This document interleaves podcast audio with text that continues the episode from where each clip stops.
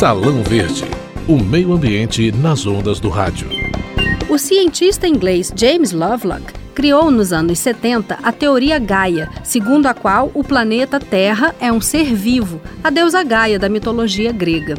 O corpo de Gaia é composto a partir da interação de todos os outros seres vivos, entre si e com o meio em que habitam. Isso inclui os fungos, peixes, pedras, gases da atmosfera, água, mamíferos, aves, insetos, plantas, enfim, tudo o que existe no planeta, inclusive, é claro, os seres humanos e tudo o que produzimos: alimentos, carros, embalagens de plástico e montanhas de lixo. Mas o que a gente chama de lixo é, na verdade, um aglomerado de materiais misturados que poderiam servir como recursos para a produção de novas coisas. Por isso, hoje se fala em resíduos sólidos. Eu sou Cíntia Sims e este é o tema do Salão Verde de hoje. Segundo dados de 2008 do IBGE, mais de 50% dos municípios dispõem seus resíduos em vazadouros, os famosos lixões. A prática desse descarte inadequado provoca sérias consequências à saúde pública e ao meio ambiente e associa-se ao triste quadro socioeconômico de um grande número de famílias que sobrevivem dos lixões de onde retiram os materiais recicláveis que comercializam. A maioria das prefeituras municipais ainda não dispõe de de recursos técnicos e financeiros para solucionar os problemas ligados à gestão de resíduos sólidos. Sobre este assunto, a gente recebe Zilda Veloso, que é diretora de Ambiente Urbano da Secretaria de Recursos Hídricos e Ambiente Urbano no Ministério do Meio Ambiente. Em fevereiro deste ano, o Ministério do Meio Ambiente publicou uma cartilha de orientação aos pequenos municípios para elaborarem os seus planos municipais de gestão integrada dos resíduos sólidos. Nestes planos municipais, é obrigatório obrigatório constar a identificação de possíveis soluções consorciadas para a reciclagem dos resíduos e a disposição final de rejeitos. Dados de 2015 divulgados pelo IBGE indicam que o país tem 5.061 municípios com até 50 mil habitantes, o que é cerca de 90% do total. Por falta de pessoal qualificado, a gestão de resíduos sólidos é um enorme desafio para esses municípios, embora eles sejam obrigados a identificar ou criar soluções em conjunto para dar conta da reciclagem e da disposição final adequada dos rejeitos. Trazendo então a letra da lei para a vida real, a senhora tem conhecimento de soluções consorciadas que já estejam funcionando e que poderiam servir de exemplo? Olha, o Brasil já tem várias soluções consorciadas na área de saneamento e de resíduos também. É, fazer uma estrutura de tratamento e disposição, tratamento dos resíduos e disposição de rejeitos, ela requer um custo bastante elevado. Quer dizer, até a lei ser publicada em 2010, você recolheu lixo, preferencialmente seletivamente, mas enterrá-lo era uma destinação ambientalmente adequada. A política de resíduos sólidos trouxe uma realidade um pouco diferente. Ela trouxe a realidade de que é, é, é necessário ter esse plano, esse plano conter metas, metas de redução, e só vai ser enterrado, disposto no solo, aquilo que é rejeito, ou seja, que não tem viabilidade técnica e econômica naquele momento para ser reaproveitado, reciclado. No Brasil já tem uma quantidade aproximadamente uns 25% dos municípios já trabalham com consórcios. Quer dizer, nós temos em mente que soluções consorciadas elas exigem um esforço coletivo dos municípios. Muitas vezes esse esforço ainda esbarra numa outra dificuldade. Um dos municípios está inadimplente e aí não pode receber financiamento de órgãos de governo. Mas o consórcio, para a questão de resíduos, ainda é uma solução muito pertinente, principalmente nesse universo que, que você muito bem enquadrou, que são os municípios até 100 mil habitantes. E não é possível pensar só naquela coisa de ah, outra sede do município é distante 50 quilômetros. Nós temos estados da União, como o estado do Rio Grande do Sul, em que, por força de ações do Ministério Público, os resíduos sólidos urbanos estão rodando mais de 400 km por dia. Mais da metade da população brasileira vive nos grandes centros urbanos, em apenas 5% dos municípios que têm mais de 100 mil habitantes. Nesses municípios, os desafios são outros, de gestão dos serviços de limpeza e saneamento até a educação ambiental da população, para separar corretamente o seu lixo, facilitando o trabalho de coleta e tratamento dos resíduos. O Ministério do Meio Ambiente está incentivando a criação desses consórcios intermunicipais também nas regiões metropolitanas? A otimização dos serviços ela é sempre positiva. Então você não precisa ter, você vai criar não só a estrutura de tratamento e disposição dos rejeitos, mas você vai ter que ter galpão, os municípios terão que ter galpões de triagem, incluir catadores. Então, mesmo nas, nos grandes aglomerados urbanos, nas regiões metropolitanas, o consórcio é extremamente válido, bom, necessário. Os consórcios públicos previstos na lei para a gestão compartilhada dos resíduos sólidos dependem de boas relações entre municípios vizinhos. E em ano de eleições municipais, o que a senhora poderia sugerir aos candidatos a prefeito que considerem em relação aos seus planos municipais de resíduos sólidos? Olha, nós estamos vivendo no nosso país um retorno a alguns problemas de saúde pública que nós julgávamos que já fossem, fizessem parte do passado. E quando eu falo nisso, eu lembro que saneamento e gestão de resíduos tem a ver com uma má gestão ou, ou uma ausência de gestão, tem a ver com essa ocorrência de problemas de saúde pública. Então eu peço sempre aos senhores prefeitos que lembrem que o investimento em resíduos sólidos, ele representa uma poupança daqui a médio e longo prazo na área de saúde pública e também na área de descontaminação dessas áreas contaminadas por a disposição inadequada de resíduos. A gente sabe da dificuldade que muitas prefeituras têm, partidos diferentes, opositores políticos, mas eu acho que tem que ser pensado a saúde da população. A iniciativa privada também pode receber recursos públicos para colocar em prática, por exemplo, as ações de logística reversa? Não. É um pleito deles, mas não.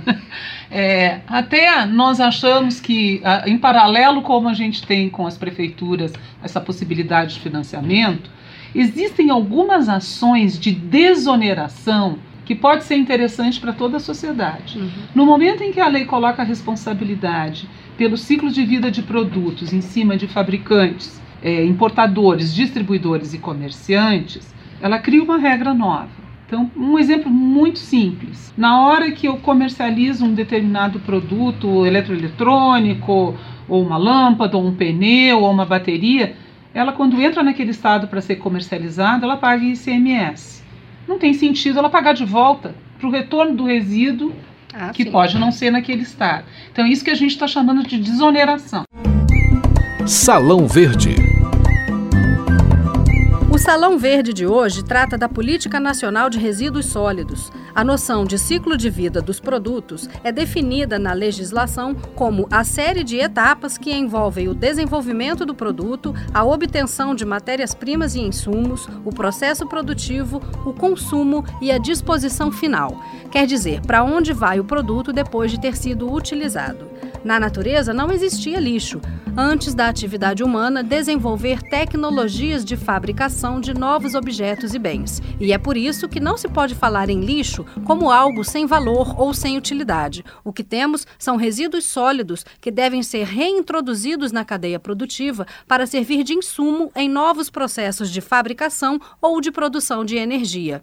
Na Câmara dos Deputados, há pouco mais de um ano foi criada a Frente Parlamentar em Defesa da Cadeia Produtiva da Reciclagem. A gente conversa agora com o deputado Carlos Gomes, que é o coordenador da frente. Deputado, bem-vindo ao nosso programa e obrigada pela sua presença. Obrigado, Cintia. Obrigado por essa oportunidade que a Rádio Câmara nos oferece para falar sobre um tema tão nobre, tão caro ao meio ambiente, aos brasileiros e ao Brasil. No ano passado, o senhor solicitou à Comissão de Meio Ambiente e Desenvolvimento Sustentável da Câmara a realização de uma audiência pública para debater a situação do setor industrial da reciclagem. Conta pra gente como foi essa audiência. Olha, primeiro quero dizer que essa audiência foi uma audiência muito enriquecedora, produtiva, para que nós pudéssemos ter um diagnóstico de como está é, a indústria que trabalha a partir é, usando matéria-prima da reciclagem. E o que nós pudemos é, detectar foi exatamente algo que nós já prevíamos, tá? Alguns gargalos que essa indústria está enfrentando enquanto dificuldade de poder aumentar a sua produção, a sua capacidade de produção e assim até baratear é, o seu produto, porque hoje, por exemplo, nós estamos aqui, é, tu está usando aqui alguma, algumas folhas mesclada com celulose e também com matéria, papel, papelão reciclado. Por, por exemplo, o, é quase o dobro o preço para você adquirir uma folha branca, é, tem um valor, e esse reciclado é quase o dobro o preço. Por quê? Porque a linha de produção ainda é baixa. Essa cadeia, do jeito que ela está desorganizada, atirada, abandonada, ela gera 12 bilhões para a economia brasileira. Imagina se o governo dá atenção que ela merece, ela pode chegar pelo menos por baixo aí de 25 a 30 bilhões. Depois de 21 anos sendo discutida no Congresso, a Política Nacional de Resíduos Sólidos virou lei em 2010. Ela traz o conceito de responsabilidade compartilhada, que atribui obrigações aos cidadãos, ao governo e às empresas. Na prática, a gente sabe que boa parte da população ainda tem preguiça de fazer a sua parte, separando corretamente os resíduos. Como é possível intervir nessa prática da população?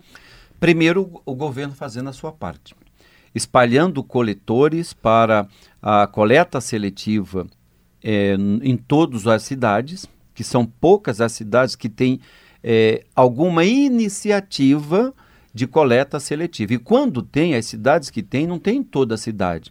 É, faz um zoneamento de alguns bairros para começar a fazer a coleta seletiva, mas a grande maioria dos bairros não tem.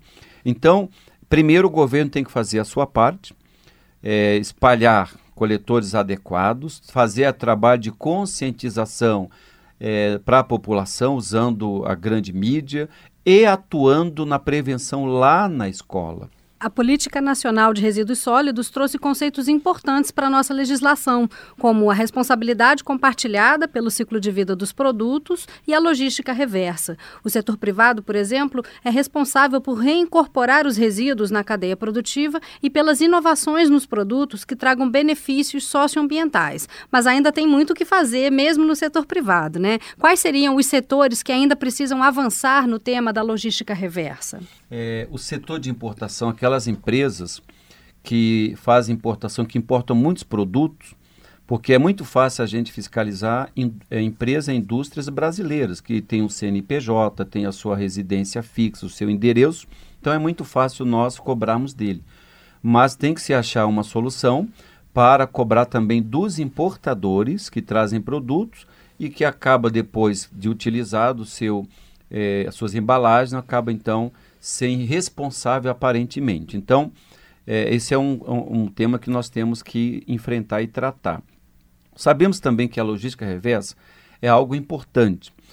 Como é, até então nada tinha sido feito nesse sentido, é, se começou a priorizar aqueles materiais que têm um perigo maior de poluição, que foram as lâmpadas fluorescentes, que foram também os eletros eletrônicos, as pilhas e baterias. Então, nós temos ainda muito que avançar. Recentemente foi mostrado também no Rio Grande do Sul, uma cidade que acumulou mais de 800 toneladas de pneus em um terreno lá, criando mosquito, da dengue, etc e tal. O, os pneus é outra coisa que nós precisamos melhorar e muito. A, é, imagina quantos carros hoje estão rodando e que a cada, dependendo da situação, a cada seis meses, a cada um ano, um rodado inteiro, quatro pneus são trocados quando é carro popular.